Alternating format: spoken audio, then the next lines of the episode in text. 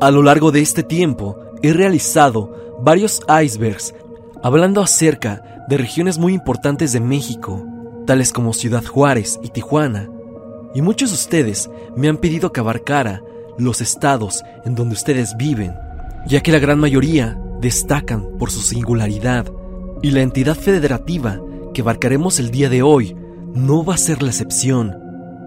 El Estado de México para muchos puede pasar desapercibido porque solo en noticias vemos problemas que desgraciadamente se han vuelto cotidianos, como lo pueden ser asaltos, la falta de agua y alguna que otra pérdida.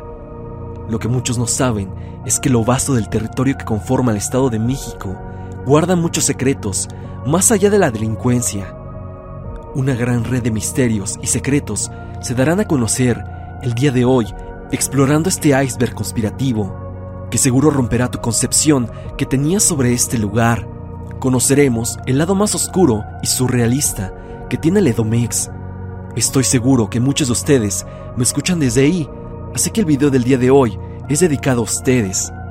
Sin más que decir, pasemos con el iceberg del Estado de México.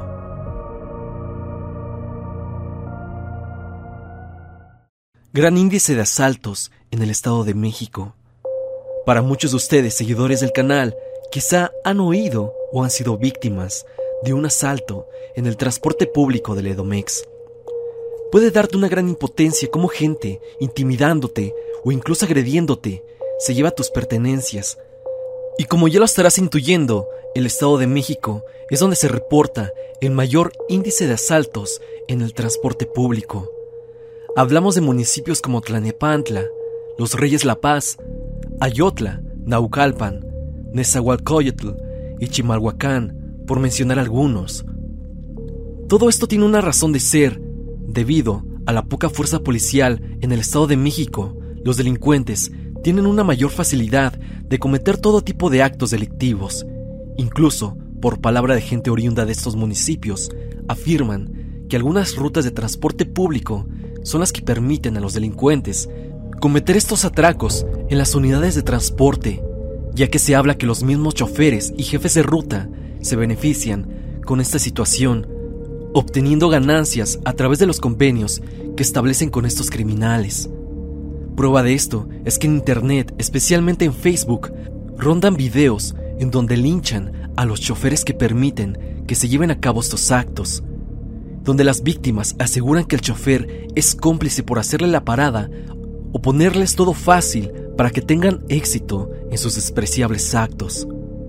Lo cierto es que el Estado de México son comunes las historias no solo de asaltos en transporte, sino también, desgraciadamente, también uno que otro deceso. Eso mismo y más descubriremos a lo largo de este iceberg. Prepárate porque este solo ha sido el inicio de este tabloide conspiranoico. El monstruo de Catepec. Fue tan famoso el caso del monstruo de Catepec, o mejor conocido como Juan Carlos, quien junto con su pareja, Patricia, se dedicaban a cometer todo tipo de homicidios desde el 2012 durante seis años. Patricia vendía ropa usada, queso y esquites. Juan Carlos, de 38 años de edad, comerciaba con perfumes, ropa y teléfonos móviles. Con esta actividad se acercaban a las chicas, a quienes solían citar en su casa en Jardines de Morelos, un barrio de clase media baja a 31 kilómetros de la Ciudad de México. Se dice que también las llevaban como empleadas domésticas. El punto es que ahí eran ultimadas. Juan Carlos confesó que vendía los restos óseos a una persona que no ha sido identificada. Otros restos los depositaban en un terreno baldío que se encontraba cerca de su casa y algunos más los conservaban cubetas, bolsas de plástico y en una nevera. Juan Carlos y Patricia estaban bajo arresto. La fiscalía los acusa de sus horribles actos. En caso de que se compruebe sus actos que afectaron a más de 20 féminas, Juan Carlos sería el mayor asesino serial en la historia de México. No se sabe cuántas ultimó. Cuando fue detenido, él confesó haberlo hecho 20 veces, pero los investigadores creen que pueden ser más.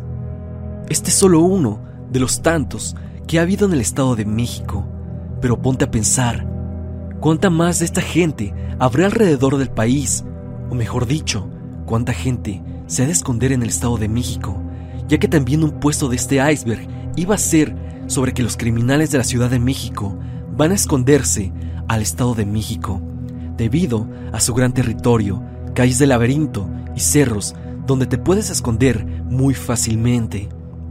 Cuéntame en los comentarios qué piensas acerca de esto. Este rubro solo queda como mención honorífica, ya que lo que viene puede que te cueste creerlo. La cueva del diablo en el Calvario de Toluca. Existen muchas leyendas en torno al parque Matlacincas o el Calvario de Toluca, donde se dice que es la puerta a otras dimensiones y se pueden ver seres extraños e impensables como duendes y hadas. En lo alto del parque Matlatzincas, comúnmente llamado el Cerro del Calvario, muy cerca del centro de la ciudad, existe la entrada a una cueva. Dicha cueva nunca ha sido científicamente explorada. Solo algunas almas aventuradas se han adentrado a los secretos que guarda este lugar. Cuenta la leyenda que quien se atreva a desafiar el misterio de la cueva debe entrar, caminar en línea recta y jamás voltear hacia atrás. De hacer esto, el individuo jamás va a encontrar la salida. Quien camina en línea recta y sin tomar en cuenta la presencia de los espectros, duendes y ánimas que quedaron ahí atrapadas, tendrá que caminar varios kilómetros. El viaje podría terminar hasta los cerros de la Marquesa, lugar donde se supone termina la cueva. Supuestamente en esta cueva vive el mismo ángel caído, pero quienes han intentado llegar a él para pactar por riquezas o en busca de soluciones para alguno de sus problemas, simplemente no están hoy para relatar lo sucedido. Algo que traeré a colación es que en el programa radial La Mano Peluda escuchamos varios relatos parecidos a este, pero sobre otras cuevas en México. Cuevas que en realidad eran portales espaciotemporales Historias como la de un hombre que entró por unos cuantos minutos y cuando salió notó que el pueblo que estaba cerca de la cueva estaba muy cambiado y se percató que habían pasado varios años, pero para él simplemente fue cuestión de minutos. Existe otra experiencia en donde un hombre entró a una cueva y encontró una casa sumamente lujosa que se podía confundir rápidamente con un palacio y dentro de ella un hombre elegante le ofrecía monedas de oro a cambio de su alma. El hombre obviamente se negó y al escapar de la cueva y posteriormente regresar acompañado, se dio cuenta de que esta cueva no existía ningún palacio ni nada parecido. Y ese hombre raro, argumentan, era el diablo. Cada uno tiene una versión distinta y no faltan los que aseguran haber entrado a la cueva y ser testigos de cosas extrañas. Aunque en realidad nadie sabe a ciencia cierta sobre lo que ahí sucede. La Tlanchana.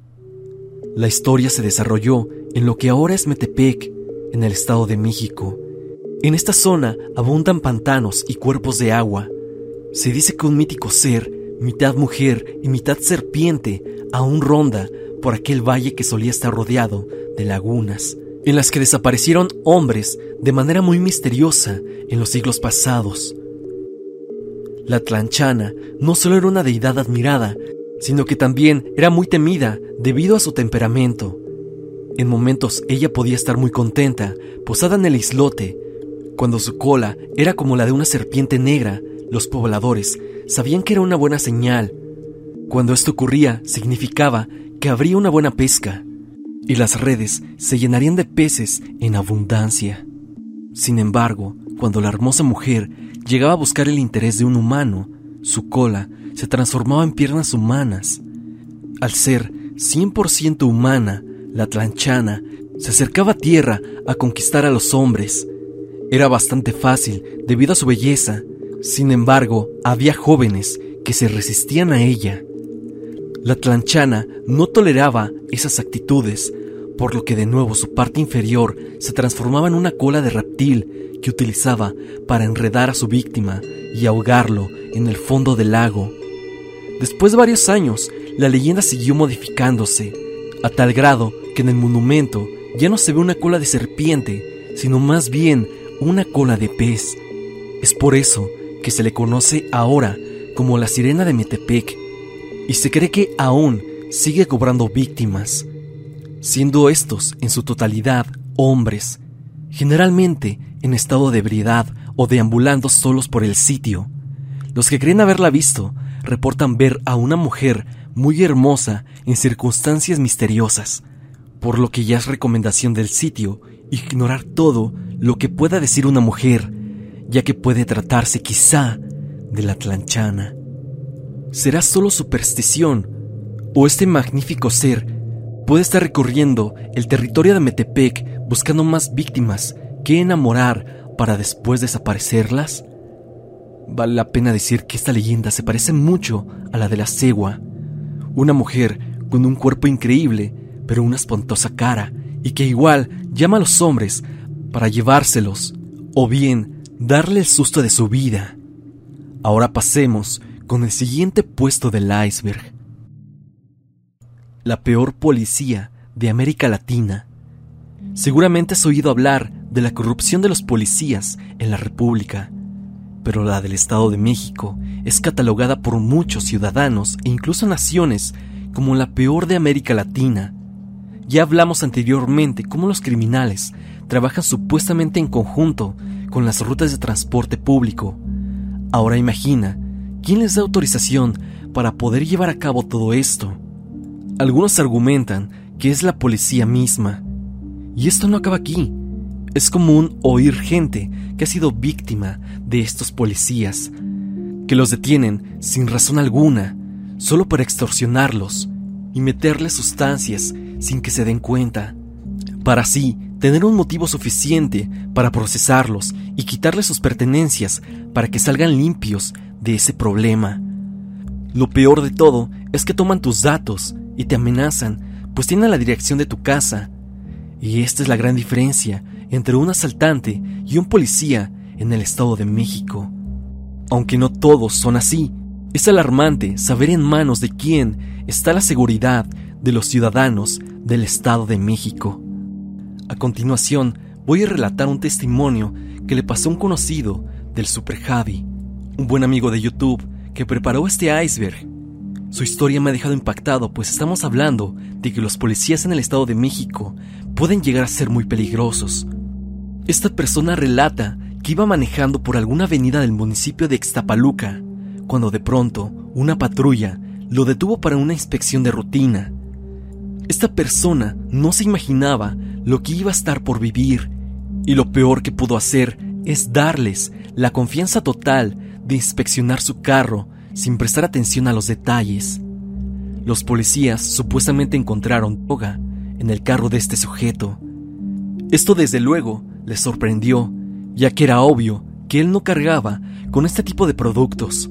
Estaba metido en un serio problema. Confundido y asustado, los policías lo escoltan y se lo llevan. Él relata que lo llevaron en lo más profundo del municipio para platicar con él ya que los policías le comentaron que se podían levantar cargos por comenudeo y podría pagar una gran cantidad de dinero por fianza o incluso pasar algunos meses en prisión. Nos cuenta también que uno de ellos estaba bajo los efectos de alguna sustancia y que tuvo intenciones de golpearlo y quitarle su auto, pero su compañero lo detuvo y él le pidió el carro y su correspondiente factura para poder librarse de ese infierno tomaron sus datos y lo amenazaron. Cuenta que para despedirse, uno de ellos le dijo lo siguiente. Amigo, ya ves, estuviste en el día, momento y hora inoportuna. Pero así es esto. Y cuidadito y vayas de chillón, que nos vamos a pasar verga, ¿eh? Y este es solo un testimonio de muchos que puede estar callando la gente por temor a que perjudiquen su integridad física. Eso sin mencionar las posibles víctimas que por alguna razón no vivieron para contarlo. Hay un video del youtuber Gusgri en donde muy posiblemente querían aplicarle esta misma artimaña. Como puedes ver, vivir en el Estado de México puede resultar un desafío total. Lidiar con entidades paranormales, pasando por gente desequilibrada, hasta policías corruptos. Tal vez ya hayas oído esta frase, pero eso nos confirma que la realidad puede superar la ficción y tengo total certeza de que esto no termina aquí. Sectas en todos los municipios. Seguramente ya has oído hablar de este tema si es que vives en los lugares más profundos del Estado de México. Y como acabas de leer, se dice que en todos los municipios hay sectas satánicas. Solo basta con explorar parte de las zonas rurales para que puedas encontrar evidencia de los rituales que se han estado llevando a cabo. Pues en los llanos de Ayotla, Tlalmanalco, Valle de Chalco e Ixtapaluca, por mencionar algunos, se llegan a ver restos de estos rituales. Varios afirman haber encontrado extrañas simbologías junto a veladoras usadas, evidencia de alguna clase de ritual, acompañado de animales que ya no se encuentran con vida, trabajos de brujería involucrando magia negra, algunas hojas con oraciones extrañas, incluso en otros idiomas, y lo que puede resultar aún peor, personas que se usaron en este tipo de actos. Y esto trabaja en conjunto con otro rubro del iceberg, y es que en el Estado de México es donde más se reporta gente desaparecida. Podemos hablar quizá de trata de personas, pero con lo que acabas de escuchar, puede que esas personas que se encontraban desaparecidas hayan sido víctimas de estas sectas. Sumando al puesto anterior, nos hace pensar que la policía pueda estar coludida con estas organizaciones, aunque recalco, son meras especulaciones y teorías conspirativas. Nos aterra todo aquello que desconocemos, y el tema de las sectas y brujería no son para nada la excepción, pues no sabemos a ciencia cierta el objetivo real de estos sacrificios y rituales, y mucho menos quién las conforma. Puede ser desde una persona ordinaria, como tú y yo, hasta gente de poder, como pueden ser políticos y quizá algunos famosos. Pero en serio, ¿cómo saberlo? Las sectas es un tema que a ustedes les gusta bastante y forzosamente tenía que estar en este iceberg. El hombre de Tlapocoya. Son increíbles los hallazgos arqueológicos que se pueden encontrar a realizar todo tipo de exploraciones o construcciones. Cada hallazgo tiene la probabilidad de alterar nuestra visión de lo que conocemos como historia, cuestionándonos de nuevo nuestro origen y cómo sucedieron los hechos que nos hicieron llegar hasta acá como humanidad, a esta altura de la evolución humana. Esta vez, el Estado de México nos sorprende con un dato bastante curioso que es poco conocido. Si viste la primera parte del iceberg del metro de la Ciudad de México, sabrás a qué me refiero. El hombre de Tlapocoya fue descubierto en el año 1966 durante la construcción de la carretera que une a la Ciudad de México a Puebla. Fueron descubiertos en un montículo conocido como Cerro de Tlapocoya, cerca de las orillas de un lago antiguo llamado Chalco. Los restos de huesos humanos y animales, como equinos, osos, ciervos grandes, mamuts, tigres dientes de sable, artefactos de obsidiana y cuarzos reunidos alrededor de un fogón. Los primeros análisis de radiocarbono 14 de las muestras en el suelo y del carbono de los restos de la casa y huesos de los animales dio un rango de entre 22.000 a 25.000 años de antigüedad. Una hoja de obsidiana se encontró en el tronco de un árbol enterrado en el mismo sitio. El árbol está fechado con una antigüedad de 24.000 años. La hoja de obsidiana fue analizada usando el método de hidratación de obsidiana y fue datado también entre 22.000 y 25.000 años. Los restos humanos del hombre de Tlapocoya fueron también analizados. El cráneo estaba incompleto, sin embargo, toda la parte inferior del cráneo reveló que las características craniológicas son dolicocéfalos, lo que indica un origen no mongoloide, sino posiblemente europoide o australoide. Los huesos del hombre datan de más de 11.000 años y este tenía unos 35 años. Esto resulta fascinante, ya que vemos lo que fueron los primeros humanos en pisar territorio en lo que en un futuro se convertiría en el Estado de México. pues se sabe muy poco del estilo de vida que tenían estos seres humanos en aquel entonces, mucho antes de la época prehispánica. Los primeros en usar la obsidiana como herramienta de caza para ya después evolucionarlo a armas de época prehispánica fueron los mayas. Y así es como la arqueología cada vez más explora y descubre nuevos ejemplares que nos ayudan a conocer de dónde venimos y nuevas pistas que pueden cambiar nuestro concepto de origen. Casicazgos en zonas rurales del Edomex.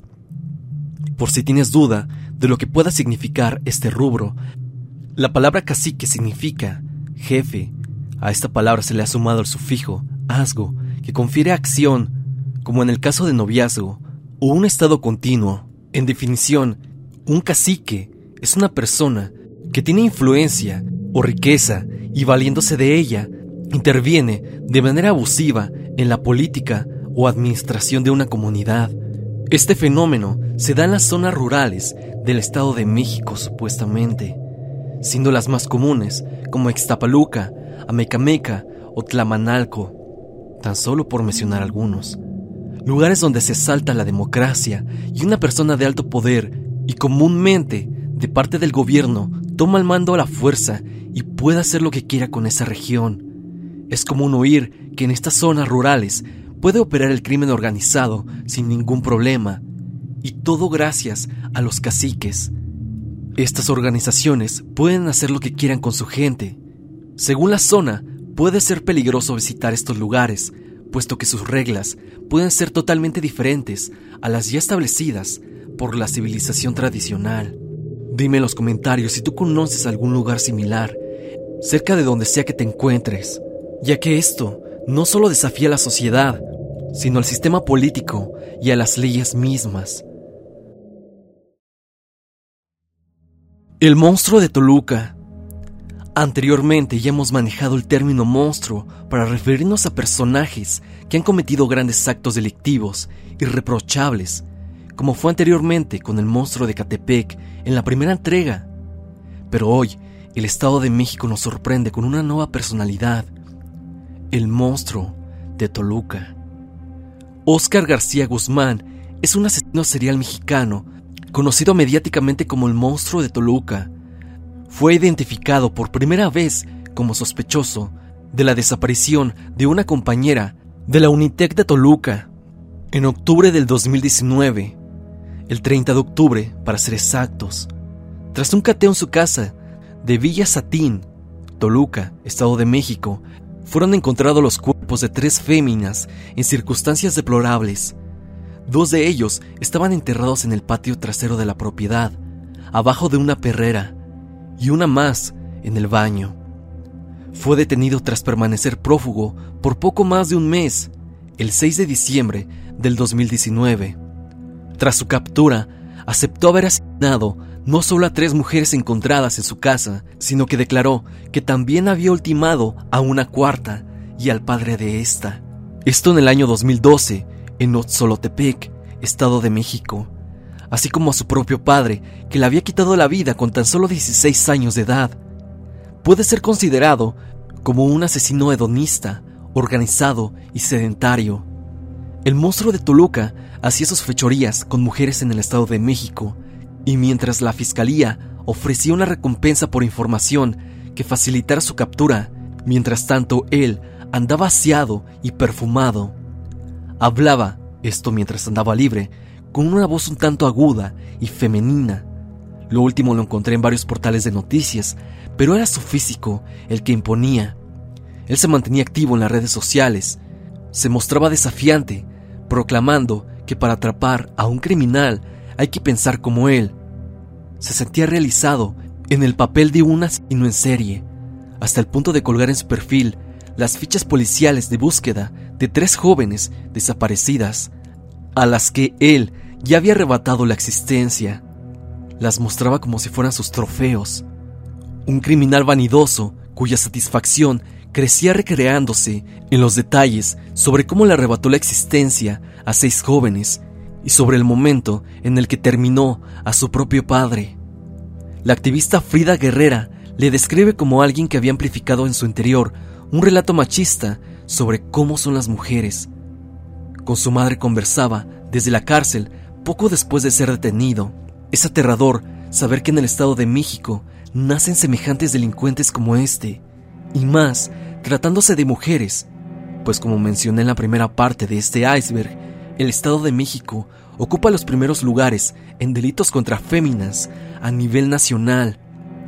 Nuevamente te invito a reflexionar sobre qué asesinos como él pueden estar operando ahora mismo entre las sombras.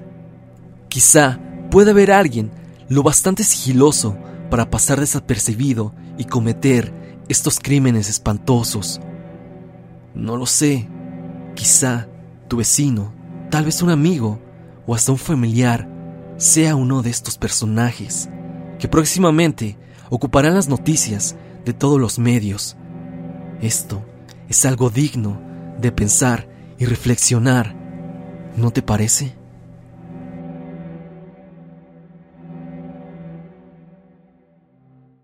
Ahí vienen los antorchistas.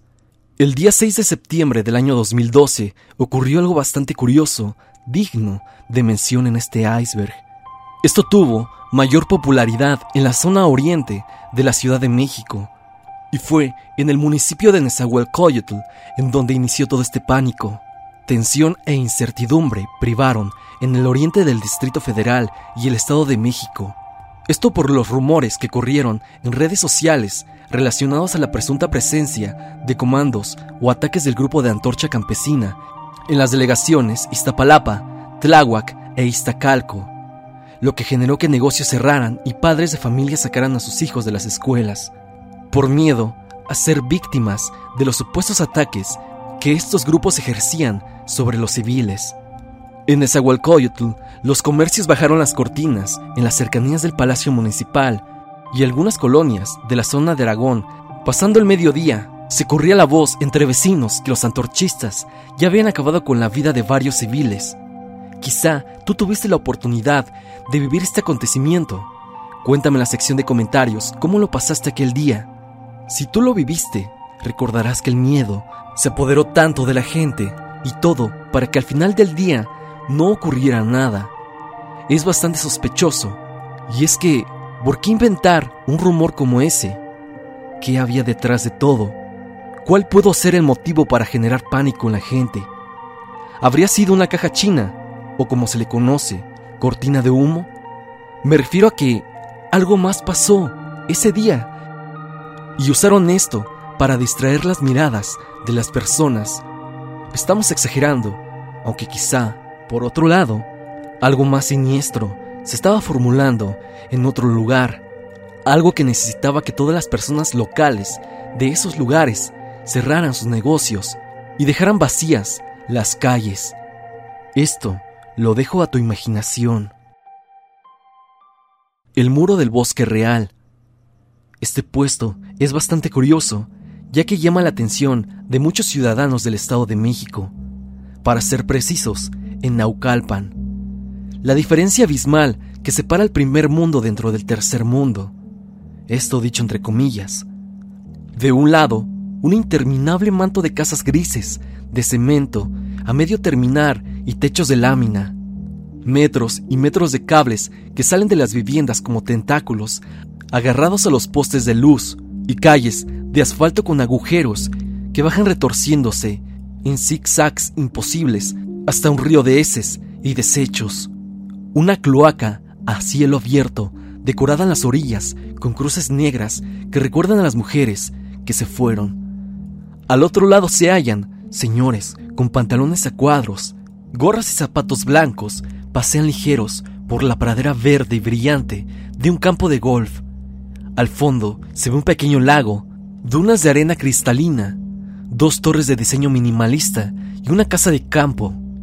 Separando los dos universos, un muro de tres metros de alto, una frontera de ladrillo entre la exclusividad blindada como un búnker de la urbanización del lujo Bosque Real, Country Club y el barrio popular La Mancha, una foto fija de la desigualdad extrema en el Estado de México.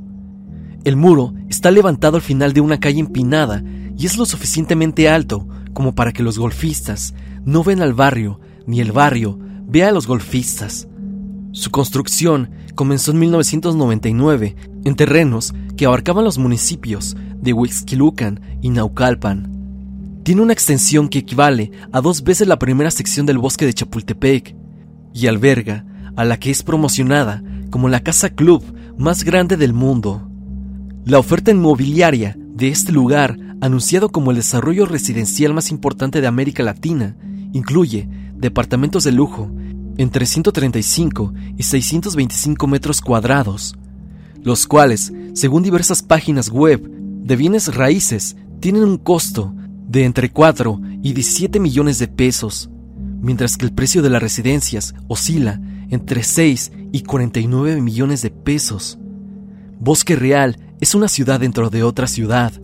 Sus habitantes gozan de áreas verdes, spas, kids club, teens club, gimnasios, salones de fiesta y dos campos de golf, uno de 18 y otro de 9 hoyos, que se extiende en 100 hectáreas.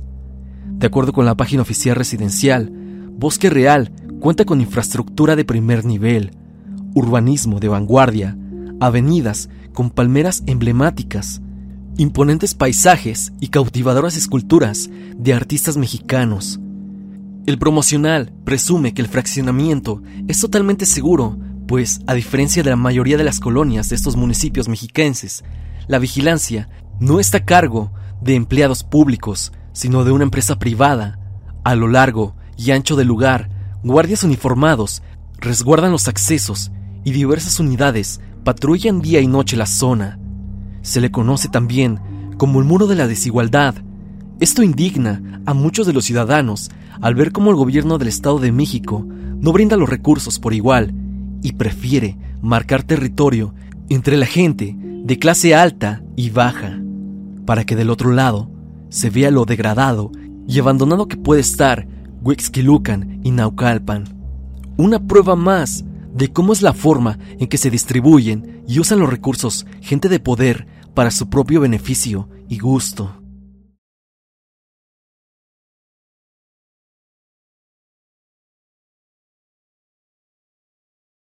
La misteriosa Teresona.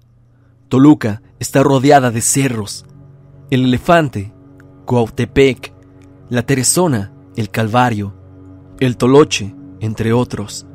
Estos integran una pequeña sierra que, aseguran los especialistas, protege a Toluca de fenómenos climáticos, pero esa función de protección y por los secretos que guardan, los cerros de Toluca son parte de la cultura popular y sobre cada uno de ellos hay una serie de historias, cuentos, leyendas y tradiciones que han pasado de generación en generación hasta formar parte de nuestras raíces. Entre todos los cerros, quizá el más arraigado entre los toluqueños es el de la Teresona, el cual ha estado presente desde la llegada de los primeros pobladores del valle de Toyotzin y en cada época en nuestra historia se ha hecho presente en ritos, tradiciones y costumbres de la sociedad toluqueña. Hay por lo menos una docena de leyendas sobre la Teresona, dentro de las cuales destaca la que refiere que el cerro es una especie de cúpula o campana que cubre una ciudad encantada, llena de riquezas, a la que solamente se puede acceder por las cuevas que existen en la parte alta del cerro. Pero cada una de esas cuevas está custodiada por una criatura mágica, encargada de impedir el paso o de poner retos incumplibles a quienes lo han intentado. Esto de los retos o acertijos imposibles se escucha mucho en las culturas prehispánicas, en especial en la leyenda del Mictlán, se dice que esos seres que van en su descripción desde duendes, brujas, criaturas morfas e incluso demonios retan a los valientes que intentan entrar a las cuevas con acertijos y pruebas físicas, como subir sin ropa al lomo de una cabra y mantenerse arriba por kilómetros y kilómetros hasta caer exhaustos y perder la oportunidad de conocer y llevarse parte de los tesoros ocultos en la Teresona. Esto dicho en varios cuentos locales. Desde el nombre del cerro hay todo un misterio y distintas versiones. La más popular refiere a que ahí cerca había una casa donde vivía una pareja de adinerados. El hombre llamado Juan, la mujer Teresa, una dama de sociedad, cuya cómoda posición económica solo era desgraciada en una parte, y es que nunca pudo tener hijos. Por más que oraba y participaba como devota en peregrinaciones, nunca pudo concebir niño o niña, por lo que decidida todo y bajo recomendación de sus vecinos, un día decidió subir al cerro y ofrendar su alma al diablo a cambio de tener un hijo. Al llegar ante una de las cuevas, la recibió una bruja, a quien explicó su carencia, y ésta le hizo firmar un pacto con su propia sangre, consistente en que, cuando se le concediera la maternidad, tendría que llevar ahí mismo a su hija cuando cumpliera 15 años. Como nunca explicó para qué llevaría la criatura, ella aceptó y al bajar ya iba preñada, lo que en principio causó la felicidad del marido, quien obviamente celebró en grande el acontecimiento y enteró de esto a todos sus vecinos, a los que les ofreció incluso una gran comida como festejo. La niña nació, fue rodeada de toda riqueza y el día de su bautizo bajaron cinco brujas del cerro a dar a la pequeña todas las gracias posibles. Belleza, voz angelical y capacidad de canto, inteligencia y por si fuera poco, dotes de buena dama. Muchos se enamoraron de la pequeña niña que pronto se convirtió en adolescente y cuando iba a llegar a las 15 primaveras, la madre recordó lo pactado y tuvo que cumplir la encomienda y la llevó al cerro. Unos dicen que la bruja la recibió, la hizo pasar por una de las cuevas, caminó y jamás se le volvió a ver. Y otros afirman que la doncella fue convertida en bruja y quedó allá arriba, también como guardiana de otra cueva. Hay una tercera versión que afirma que la bella mujercita fue esposada por el demonio que cuida de la ciudad encantada que hay debajo del cerro. En lo único en que coinciden es que el hecho volvió loca a Teresa, quien se quitó la vida cortándose de la rama de un árbol en lo alto del cerro por la ausencia de su hija y también por el saber de que ella misma la había sacrificado. Desde entonces al cerro se le conoce como la Teresona, en recuerdo de esa desgraciada mujer cuyo espíritu, dicen, vaga eternamente en el cerro, que hasta nuestros días cuida el valle de Toluca. Los fenómenos paranormales y entes de verdad se manifiestan en varios cerros, algo digno de preguntarnos. En el Estado de México se habla mucho de fantasmas y este no será el único rubro que abarque este tópico. Hasta aquí el video del día de hoy. Espero que te haya gustado. Recuerda apoyarme con tu pulgar arriba si es que te gustó el video, ya que la tercera entrega vendrá más pronto de lo que crees. Sígueme en redes sociales, especialmente en mi Instagram, para estar en contacto. Suscríbete y activa la campanita de notificaciones en donde dice todas para que no te pierdas de ninguno de mis videos. La música, como siempre, pertenece a Repulsive. Si te ha gustado, por favor, visítalo. El link a su canal está en la descripción.